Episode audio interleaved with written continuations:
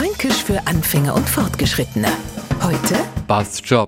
Ein kleiner Schulbub kommt mit einem Einzelzeugnis ham. Na, das hast du aber toll gemacht. Du bist ein ganz schlauer. Weiter so. So die Reaktion vieler nicht vor Dors. Genau, nicht zu mir in Franken. Bei uns die Reaktion?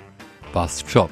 Kein Wunder, dass man sie als fränkisches Kind so richtig hängt. Zur Höchstleistung aufläuft, um endlich einmal mehr zu hören als schon. Man macht also sein goldenes Sportabzeichen. Später haut man seinen Schulabschluss mit einem glatten Einser hin, studiert es so erfolgreich, dass andere bloß nur mit die Ohren schlagern und hechelt nach höchster Anerkennung. Und was kommt? Schon. So, jetzt haben wir ja mittlerweile eine dicke Haut und Song. Da tut mir ja schon leid, dass ich es nicht nur besser hingekriegt hab. Und was gibt selbst der Versuch, Entschuldigung zu hören?